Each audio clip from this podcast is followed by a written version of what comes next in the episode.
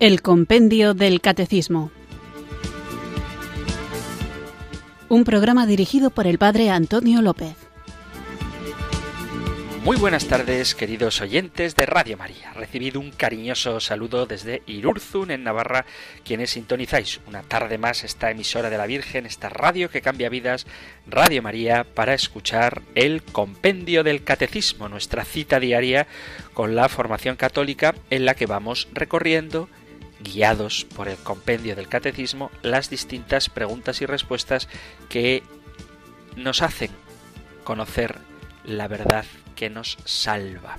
Mirad que siempre suelo insistir en la importancia que tiene la formación, en primer lugar, para vivir de acuerdo con aquello que conocemos, en segundo lugar, para compartir y cumplir el mandato del Señor de hacer discípulos a todas las naciones y también cuando nos toca, y seguro que os toca mucho, defender las verdades de nuestra fe.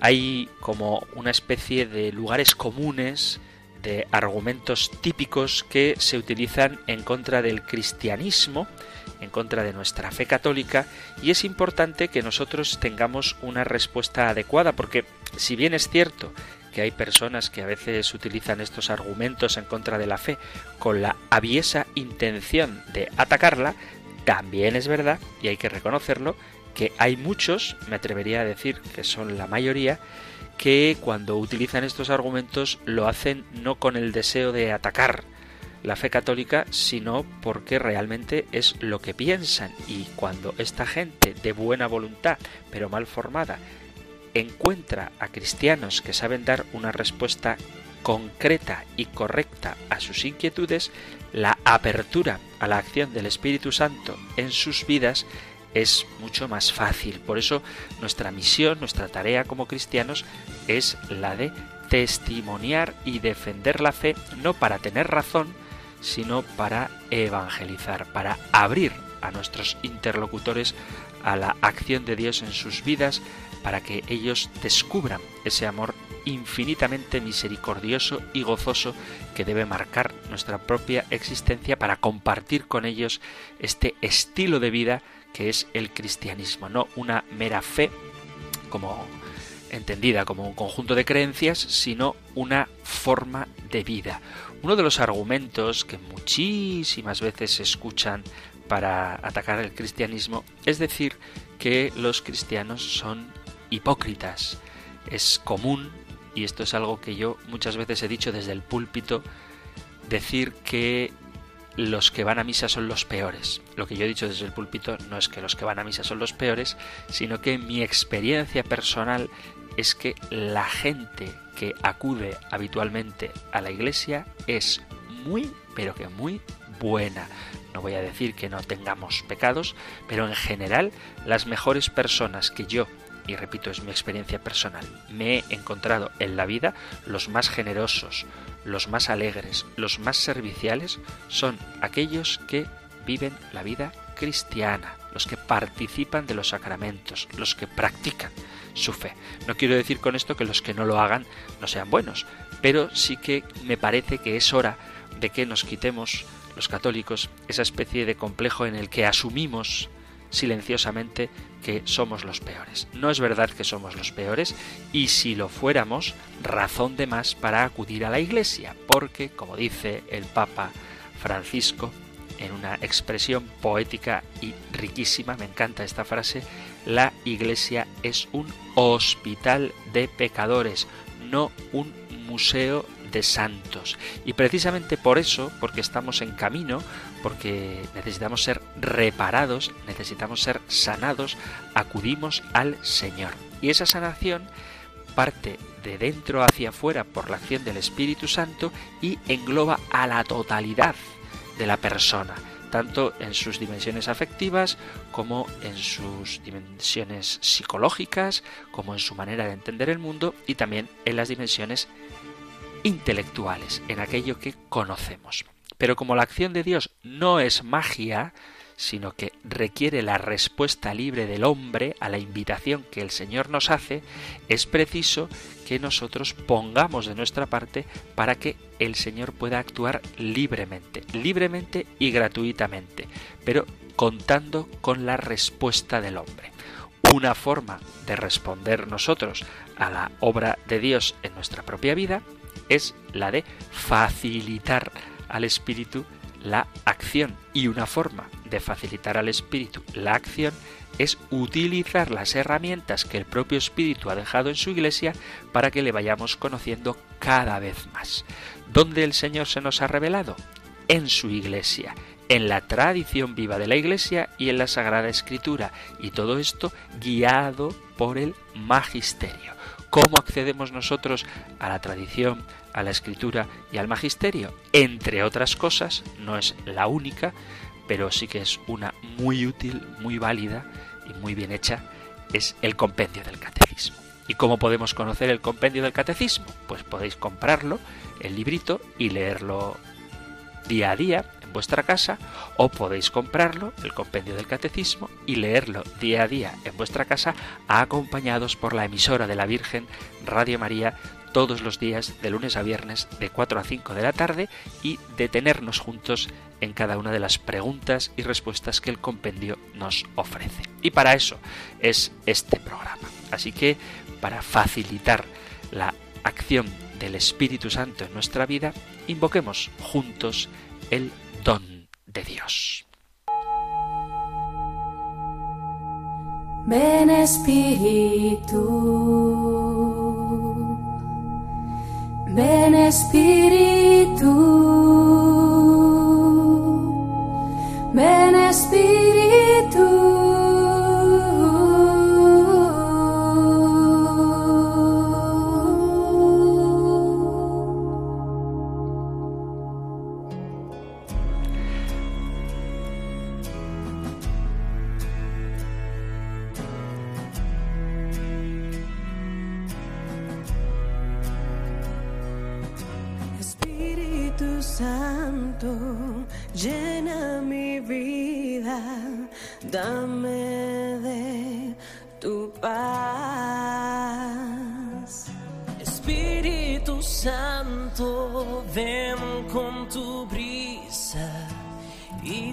cabeça.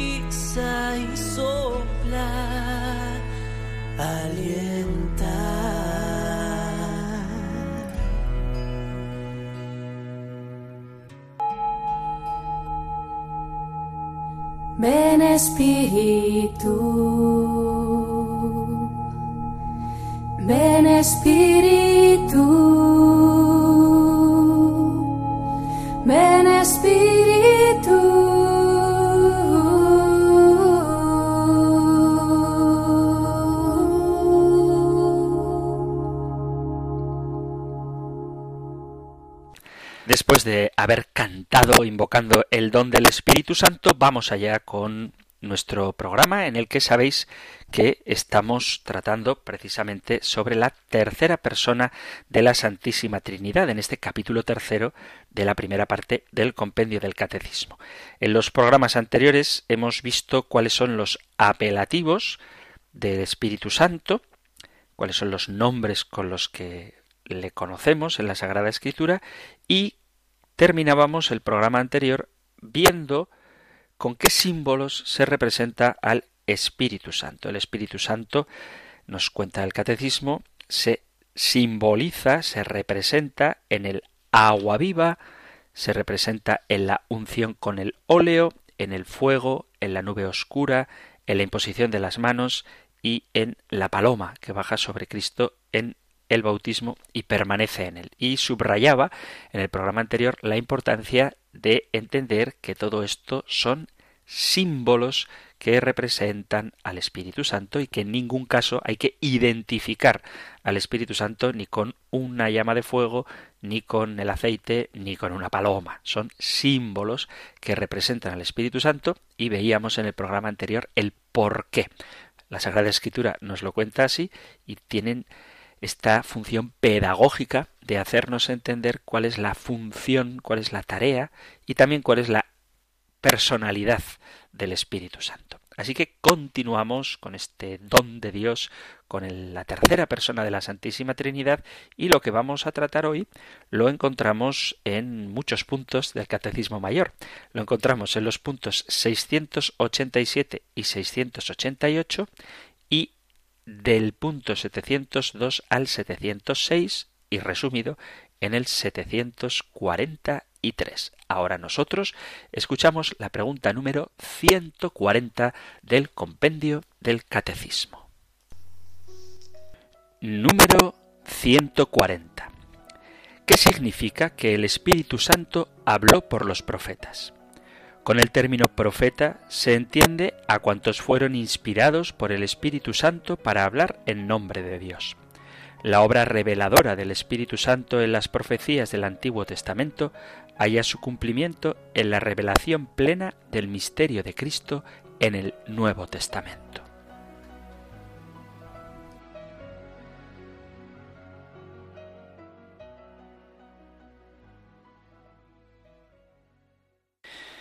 Comienza la respuesta a esta pregunta número 140 aclarando cuál es el término profeta. Profeta a veces se cree que es aquel que predice el futuro, pero lo cierto, tal y como define el compendio del catecismo, por profeta se entiende a cuantos fueron inspirados por el Espíritu Santo para hablar en nombre de Dios. Así que profetas son todos los que hablan en nombre de Dios, profetas son los autores de la Sagrada Escritura y profetas, ya hablaremos de esto, somos todos los bautizados que debemos hablar con nuestra palabra y nuestra vida en el nombre de Dios. Pero volviendo a nuestro tema, vamos a subrayar la idea de que el Espíritu Santo es el inspirador de aquellos que hablan de parte de Dios, es decir, el inspirador de los autores de la Sagrada Escritura. Sabéis que la Sagrada Escritura, la Biblia, no es un libro, esto es algo que hay que insistirlo para entenderlo adecuadamente, no es un libro, sino que es una colección de libros que, escritos bajo la inspiración del Espíritu Santo, tienen a Dios por autor y, como tales, han sido entregados a la Iglesia. Ya hemos dicho que todas las acciones de la Santísima Trinidad hacia afuera son obras de las tres personas de la Santísima Trinidad.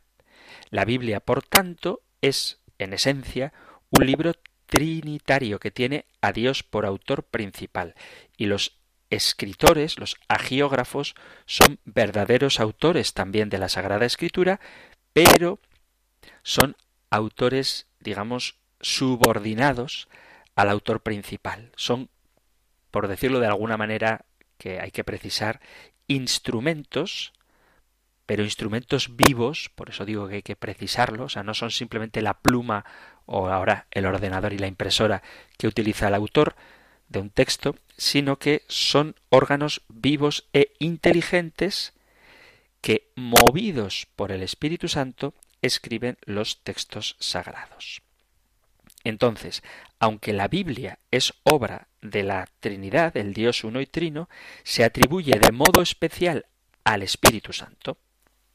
Los escritores sagrados, o mejor, el Espíritu de Dios que habla por medio de ellos, es el autor de la Biblia. El autor de la Biblia es el Espíritu Santo que ha inspirado a los profetas, a los escritores, a quienes llamamos agiógrafos, que nos comunican los misterios. La lengua del profeta, dice Santo Tomás de Aquino, es el órgano del Espíritu Santo. Ya hablamos en su momento de la divina revelación, pero conviene recordar que aquellos que hablan de parte de Dios lo hacen movidos por el Espíritu Santo. Y esto es importante también. Dios no se nos ha revelado ni ha inspirado a los agiógrafos a escribir los textos de la Sagrada Escritura con el fin de aumentar nuestros conocimientos científicos o históricos, aunque nos haya enseñado las últimas dimensiones de las cuestiones fundamentales de sí mismo, del mundo, del hombre, de la vida, de la muerte, etc., sino que, aunque ciertamente hemos aprendido cosas a propósito de estos temas, Dios ha inspirado la Biblia como uno de los medios entregados a su Iglesia con el fin de conducirnos a la felicidad eterna. Por eso, la lectura de la palabra de Dios, ante todo, debe suscitar y alimentar nuestra fe en Dios y nuestra entrega en libertad a su divina bondad, nuestra conversión, con la iluminación de nuestra mente para conocer las verdades sobrenaturales y mover nuestro corazón para relacionarnos con el Dios uno y trino, como Padre bueno que es, amarle cada día, confiar en Él, esperar en Él y tender a Él como fin último de nuestra existencia. Como recuerda el compendio del Catecismo, el culmen de la revelación es la encarnación del Verbo de Dios y su manifestación a los hombres por medio de su vida en la tierra, sus milagros, sus acciones, sus enseñanzas, sus palabras. En cierto modo, toda la Sagrada Escritura tiene la misma finalidad. Estas cosas, dice el evangelista San Juan, han sido escritas para que creáis que Jesús es el Cristo, el Hijo de Dios, y para que creyendo tengáis vida en su nombre. Evangelio de San Juan, capítulo 20, versículo 31. Jesucristo es, pues, la más alta revelación con que Dios se nos ha mostrado. Dice la carta a los Hebreos al inicio, en el capítulo 1, versículo 1, en muchas ocasiones y de muchos modos habló Dios en el pasado a nuestros padres por medio de los profetas. Últimamente, en estos días, nos ha hablado en el Hijo. A Dios nadie lo ha visto jamás. El Dios unigénito, el que está en el seno del Padre, él mismo lo dio a conocer. La verdad íntima acerca de Dios se nos ilumina en Cristo, que es a un tiempo, es a la vez mediador y plenitud de toda la revelación. En darnos a su Hijo, que es una palabra suya que no tiene otra, todo nos lo habló junto y de una vez, y no tiene más que hablar. La única palabra de Dios es el Verbo Jesucristo. Y dicha esta palabra, ya no tiene otra cosa más que decirnos. Jesús glorificado asciende a los cielos, pero se queda. La ascensión no es el abandono de Jesús. Sabed, dice, que yo estoy con vosotros todos los días hasta el fin del mundo. Evangelio de San Mateo, capítulo 28, versículo 20. Así es como termina el Evangelio de San Mateo. Jesús se queda con una presencia especial y real, la presencia eucarística, gracias a su omnipotencia y a su amor a los hombres. Jesús realiza lo que es imposible para cualquier otro enamorado, es decir, marcharse y quedarse al mismo tiempo con aquellos a los que ama. Pero esta presencia de Jesús en la Iglesia es una presencia nueva, porque está unida a la presencia del Espíritu Santo. Acordaos de lo que dice el propio Jesús en el capítulo 14 del Evangelio de San Juan, versículos a partir del 15, del 15 al 18, dice, Si me amáis, guardaréis mis mandamientos, y yo rogaré al Padre que os dará otro paráclito para que esté con vosotros siempre, el Espíritu de la verdad, al que el mundo no puede recibir, porque no le ve ni le conoce. Vosotros le conocéis, porque permanece a vuestro lado y está en vosotros. Después de la ascensión del Señor a los cielos, el Espíritu Santo es enviado a los apóstoles y les hace entender más profundamente las cosas que hasta entonces habían visto y oído. El Paráclito, el Espíritu Santo que el Padre enviará en mi nombre, Él os lo enseñará todo y os recordará todas las cosas que os he dicho. Evangelio de San Juan, capítulo 14, versículo 26. Y luego dice también San Juan en el capítulo 16, a partir del versículo 12, Todavía tengo que deciros muchas cosas, pero no podéis cargar con ellas por ahora. Cuando venga aquel, el Espíritu de la verdad os guiará hacia la verdad plena, pues no hablará por sí mismo, sino que dirá todo lo que oiga y os anunciará todo lo que está por venir. Él me glorificará, porque recibirá de lo mío y os lo anunciará. Tiene el Padre, es mío. Por eso dije que recibe de lo mío y os lo anunciará. Por lo tanto, el Espíritu Santo hará que los apóstoles comprendan las palabras de Jesús. Jesús clamó y dijo, Si alguno tiene sed, que venga a mí y beba. Quien cree en mí, como dice la Escritura, de su seno brotarán ríos de agua viva. Dijo esto refiriéndose al Espíritu que iban a recibir los que creyeran en él, pues todavía no había sido dado el Espíritu porque Jesús aún no había sido glorificado. Evangelio de San Juan, capítulo 7, versículo 37 en adelante. De esta manera, el Espíritu Santo es el que abre el corazón de los doce para que entiendan en profundidad todo lo que Jesús había dicho y hecho y lo que estaba escrito acerca de Jesús en el Antiguo Testamento. Ese mismo Espíritu es el que nos habla a nosotros en la Sagrada Escritura y nos ayuda con sus dones a entender el sentido y las verdades que en ella nos han sido reveladas. Por eso es el Espíritu Santo el que inspira a los autores sagrados a escribir la escritura y el que lleva a quien la lee a hacer una adecuada interpretación y tener un profundo conocimiento de la palabra revelada.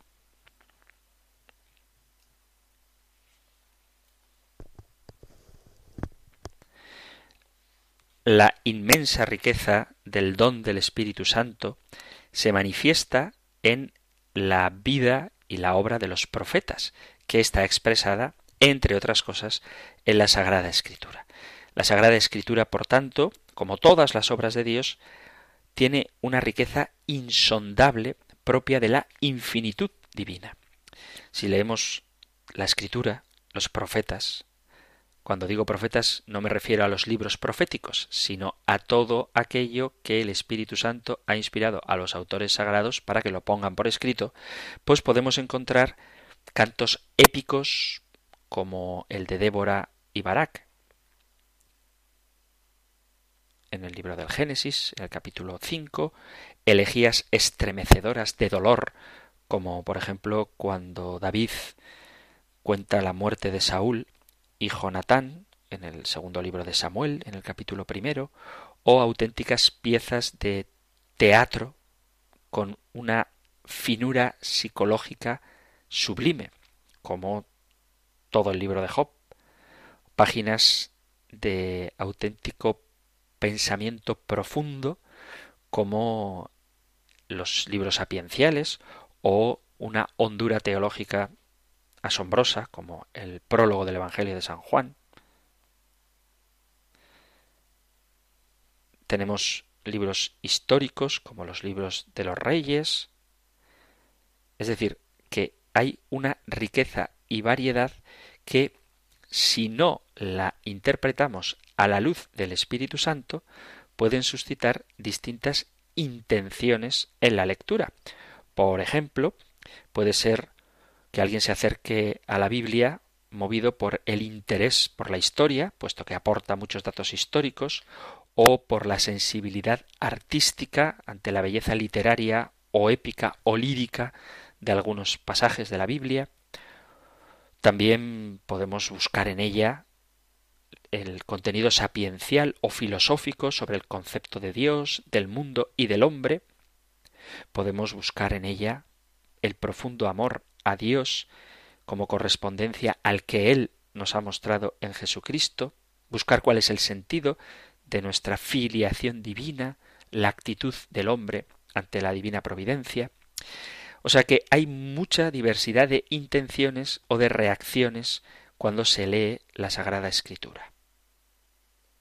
Y todas estas, aunque sean distintas, son legítimas, aunque no todas tienen el mismo valor, puesto que la finalidad de la Sagrada Escritura corresponde al deseo del hombre de entrar en comunicación con Dios, o mejor dicho, a la respuesta de Dios al deseo del hombre de encontrarse con Él.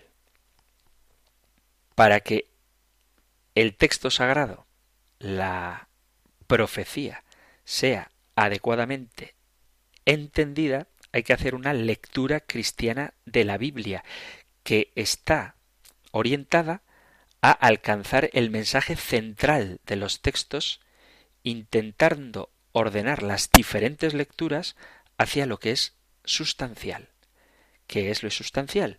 La interpelación que nos hace cada pasaje, de diferentes modos y con diferentes estilos, para aumentar nuestra fe y nuestra caridad, para movernos al arrepentimiento y a la conversión a Dios, para que nuestra capacidad de contemplación de las realidades divinas aumente, y este es el fundamento de la vida cristiana.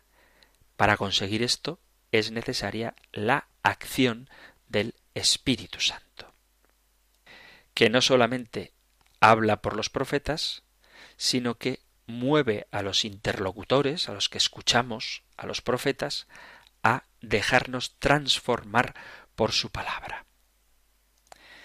Antes de continuar, vamos a reflexionar un poquito sobre esto con una pequeña pausa musical y seguimos con el programa.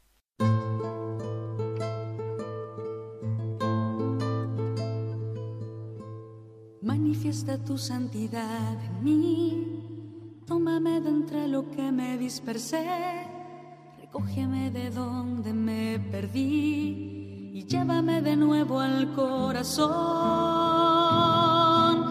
Tú eres el agua viva, tú eres el agua pura. Inúndame, inúndame y todo se transformará en mí.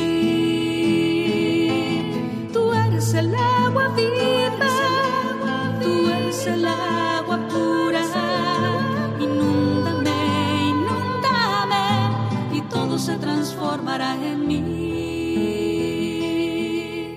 Mi tierra se abrirá a tu lluvia, mis rocas ya no harán daño a nadie, mis montes se harán camino para todos.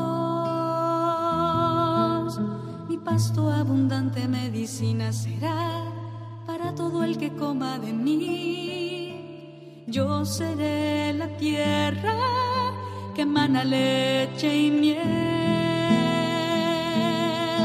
Tú eres el agua viva, tú eres el agua pura. Inúndame, inúndame y todo se transformará en mí. Tú eres el agua viva,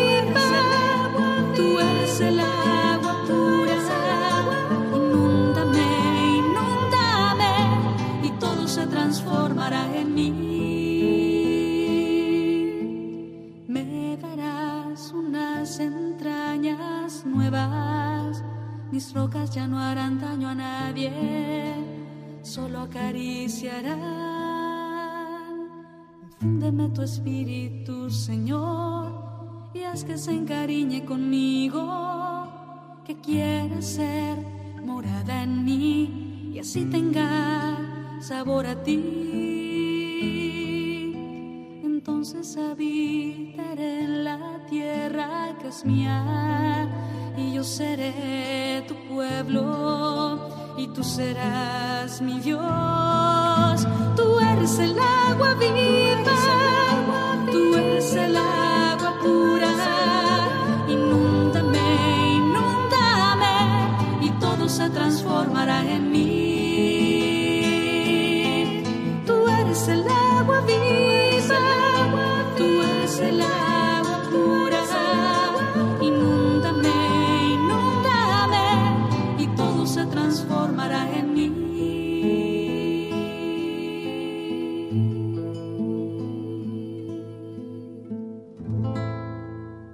Estás en Radio María escuchando el Compendio del Catecismo, nuestro espacio diario de formación católica, aquí en la emisora de la Virgen, en Radio María, una cita diaria que tenemos los días de lunes a viernes de 4 a 5 de la tarde, una hora antes si nos sintonizas desde las Islas Canarias y hoy estamos tocando la pregunta número 140. ¿Qué significa que el Espíritu Santo habló por los profetas? Y contesta el compendio, con el término profetas se entiende a cuantos fueron inspirados por el Espíritu Santo para hablar en nombre de Dios. La obra reveladora del Espíritu en las profecías del Antiguo Testamento haya su cumplimiento en la revelación plena del misterio de Cristo en el Nuevo Testamento. Y estamos viendo cómo el Espíritu Santo es el que inspira, el que se sirve sin anular la propia personalidad de los autores sagrados, de los profetas, para hacernos llegar la revelación que llega a plenitud en Jesucristo y cómo la intención del Espíritu Santo no es únicamente enriquecernos intelectualmente, igual que este programa no pretende enriquecer meramente desde una perspectiva intelectual, sino que lo que el Espíritu Santo quiere a través de los profetas es que nos movamos a la conversión y seamos capaces de vivir los misterios de Dios. Y eso es hacer una lectura cristiana de la Biblia.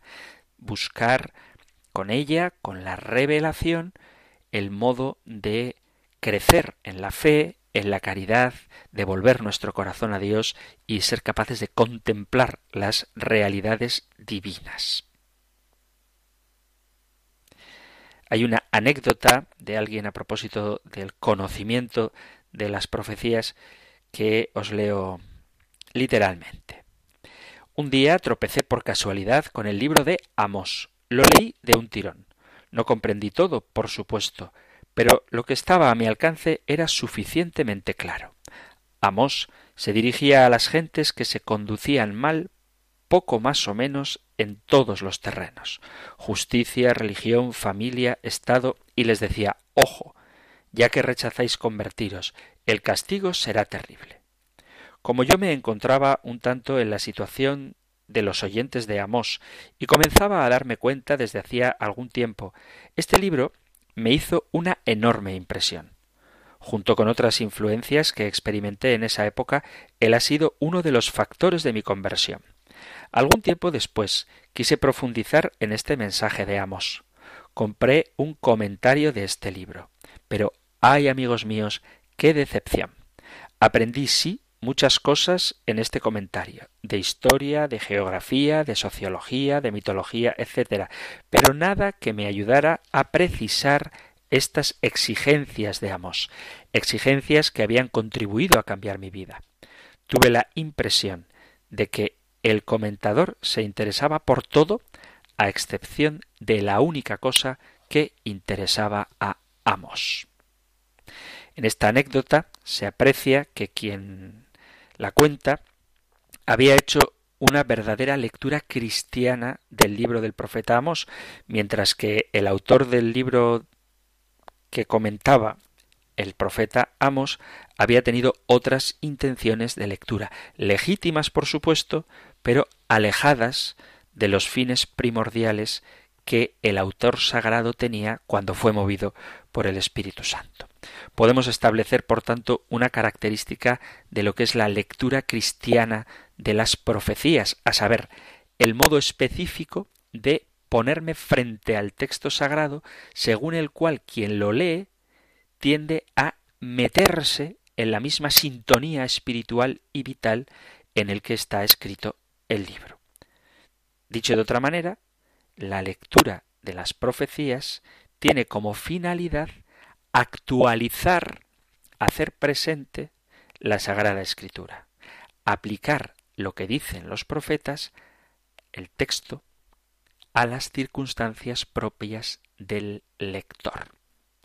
La historia de la Iglesia nos muestra que no pocos santos cambiaron su vida y se propusieron seriamente la conversión al leer u oír un pasaje evangélico y lo actualizaron entendiendo cada profecía como una palabra de Dios dirigida directa y personalmente a ellos.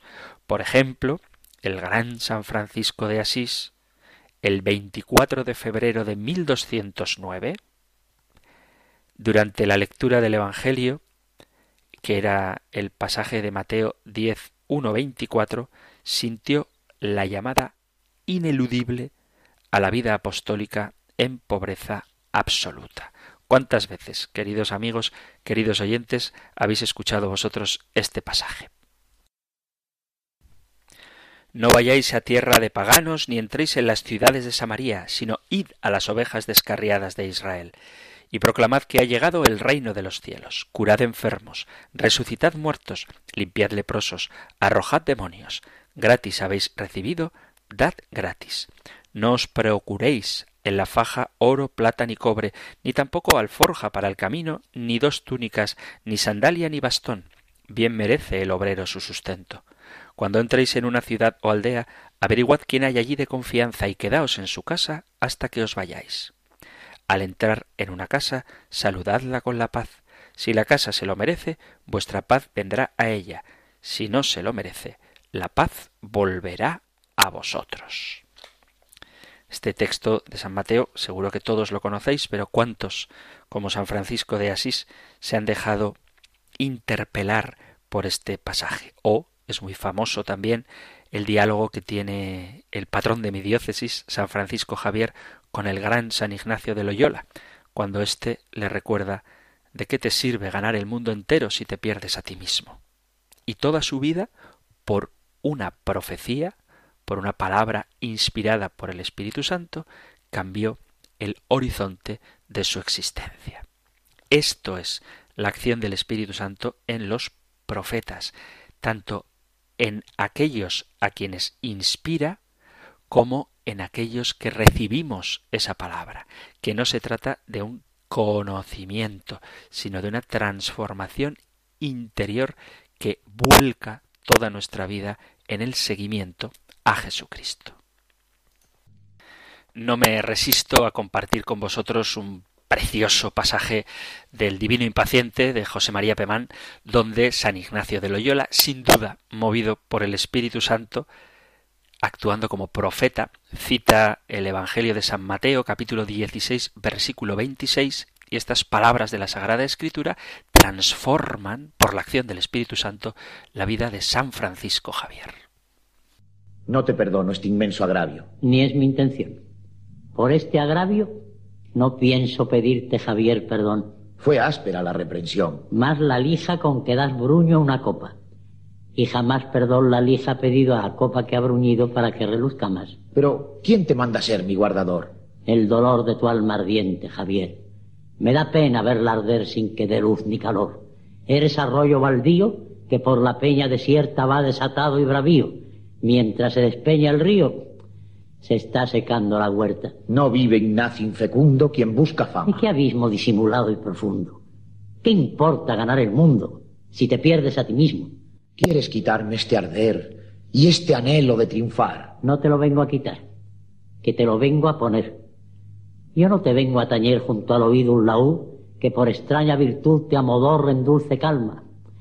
Vengo a poner la inquietud entre tu vida y tu alma. Vengo a ensancharte, Javier, en ti mismo tu medida y hacer que se talle y mida por tu ambición tu valer. Quiero en tu tierra poner nuevas espigas y flores, templarte en nuevos ardores el sentimiento y la idea, y bruñendo a dolores, hacer que tu vida sea, sin mancha de error ni mal, como un perfecto fanal, en el que no se adivina en dónde el aire termina y dónde empieza el cristal. Os hago la misma pregunta. ¿Cuántas veces habéis oído este pasaje? El de la Sagrada Escritura o incluso el del Divino Impaciente. Y sin embargo, nuestras vidas, desafortunadamente, no cambian. Y eso es porque, aunque la acción del Espíritu Santo está viva en su palabra, nosotros nos cerramos a ese poder transformador que tiene la palabra de Dios, la profecía.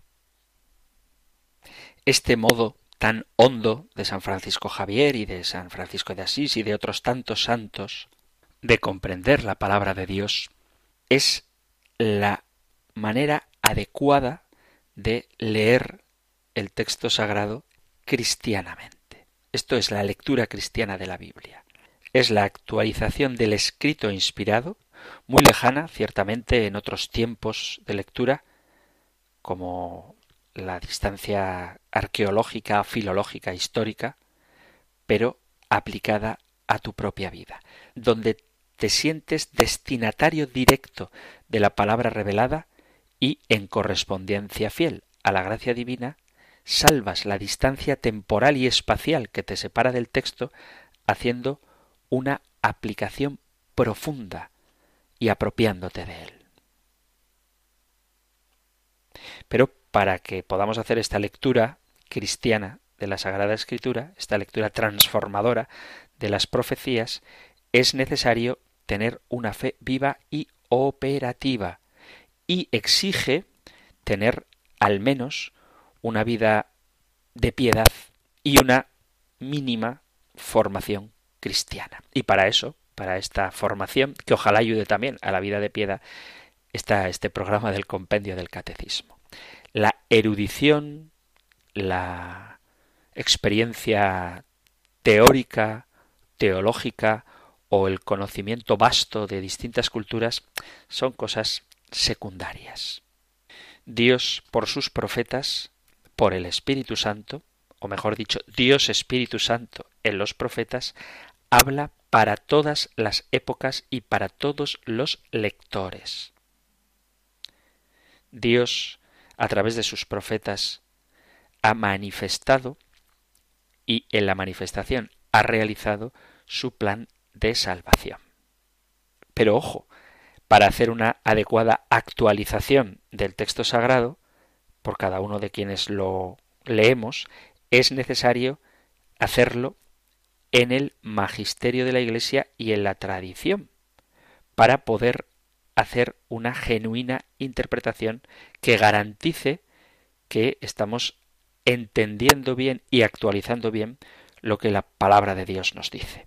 Por eso nada de subjetivismo, porque el Espíritu Santo que habla por los profetas que escribieron la Sagrada Escritura, habla también por los profetas contemporáneos, y profetas contemporáneos son todos aquellos que han recibido la autoridad para interpretar y comunicar las verdades reveladas.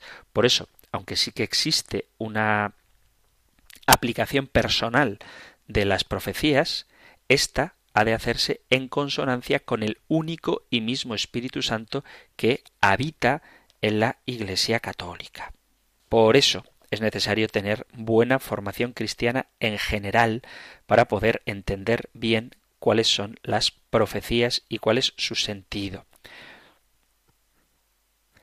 Tanto la catequesis como la participación en la liturgia de la Iglesia, como la recepción de los sacramentos, la vida de piedad, la escucha de la predicación, las obras de caridad, en definitiva, vivir inmersos en la comunidad, en la Iglesia, que tiene sus tradiciones, su doctrina, sus instituciones pastorales, que arrancan de la tradición apostólica, en cuyo seno Dios inspiró a unos hombres escogidos para la redacción de los libros sagrados, es decir, a los profetas, para tener el acceso al sentido más profundo de la Sagrada Escritura, hay que hacerlo inserto en la misma tradición a la que pertenecieron también los autores de la Sagrada Escritura.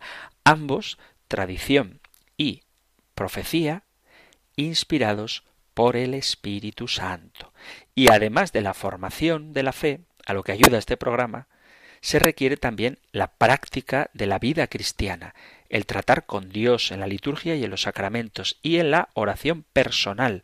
Solo una auténtica vida interior nos puede colocar en un plano sobrenatural, en un registro espiritual, en una familiaridad con lo divino que nos lleva a entender, a captar las acciones y las palabras que Dios Espíritu Santo nos transmite a través de los profetas.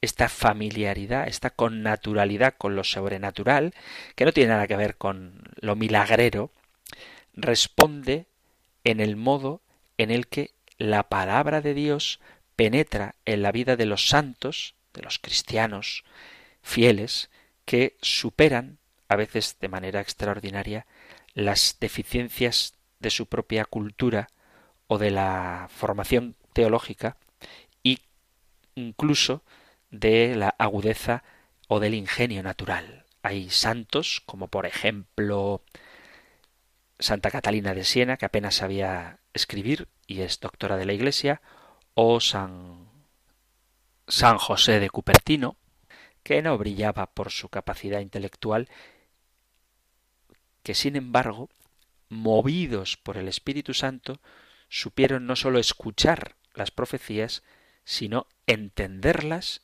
y, movidos por ese mismo espíritu, hacerlas vida. Y esta es la acción del Espíritu Santo. No se trata de una especie de iluminación intelectual cuando habla por los profetas, sino que lo que él pretende, el Espíritu Santo pretende, es poner en marcha, cambiar la vida de quienes reciben el mensaje de Dios, porque las profecías son precisamente eso, mensajes de parte de Dios. ¿Cómo se sirve Dios de algunos hombres para expresar cuál es su plan salvífico, cuál es su voluntad, cuál es el camino que nos lleva a la intimidad con Él, a través de Dios Espíritu Santo que inspira a los profetas y les mueve. Pero ojo, ese mismo Espíritu mueve e inspira también a quienes escuchamos las profecías para que nuestra vida, toda nuestra vida, sea trastocada por su acción y vivamos la vida nueva de hijos de Dios. Y si esto se aplica a las profecías del Antiguo Testamento, a las palabras que Dios ha inspirado a algunos para hacerse comunicar accesible, para hacerse accesible a su pueblo, tanto más hay que aplicar esto para la palabra, la única palabra de Dios en la que nos lo ha dicho todo, que es su Hijo Jesucristo. Entonces, para conocer a Jesucristo, para comprender quién es Él, para vivir su enseñanza, para recibir su redención, necesitamos el don del Espíritu Santo, porque es Él el que ilumina nuestras mentes y nuestros corazones para asumir la buena noticia del Evangelio, para experimentar, vivir, difundir, compartir el infinito amor de Dios. Queridos amigos, queridos oyentes de este espacio del Compendio del Catecismo, hemos llegado al final del tiempo para el programa de hoy. Seguiremos hablando del Espíritu Santo, pero si queréis preguntar algo, compartir, dar vuestro testimonio o discrepar, cualquier cosa que queráis, sabéis que Radio María tiene a vuestra disposición las 24 horas del día, 7 días a la semana, dos medios por los que podéis poneros en contacto con el programa. Tenéis el número de teléfono para WhatsApp 668-594-383, 668-594-383 o el correo electrónico compendio arroba radiomaria.es, compendio arroba radiomaria.es, abierto a cualquier intervención que queráis hacer en este programa. Llegamos, como digo, al final y lo hacemos recibiendo la bendición del Señor. El Señor te bendiga y te proteja, el Señor ilumine su rostro sobre ti y te conceda su favor, el Señor te muestre su rostro y te conceda la paz. Muchísimas gracias de todo corazón por estar ahí, gracias por ser fieles al compendio del catecismo y si queréis volveremos a encontrarnos en un próximo programa. Un fuerte abrazo.